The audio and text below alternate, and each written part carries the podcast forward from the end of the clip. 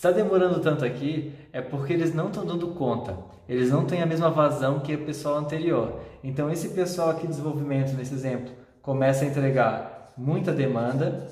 começa a acumular, e aí o pessoal do teste não dá conta porque eles não conseguem entregar a mesma quantidade de demandas que o pessoal do desenvolvimento está entregando. Vai experimentando qual a quantidade ideal de trabalho que o pessoal pode fazer em paralelo para que não fique engargalando em alguns lugares, para que não aconteça desse pessoal antes aqui entregar tanto que tem coisa aqui numa fila que ele nunca vai conseguir pegar.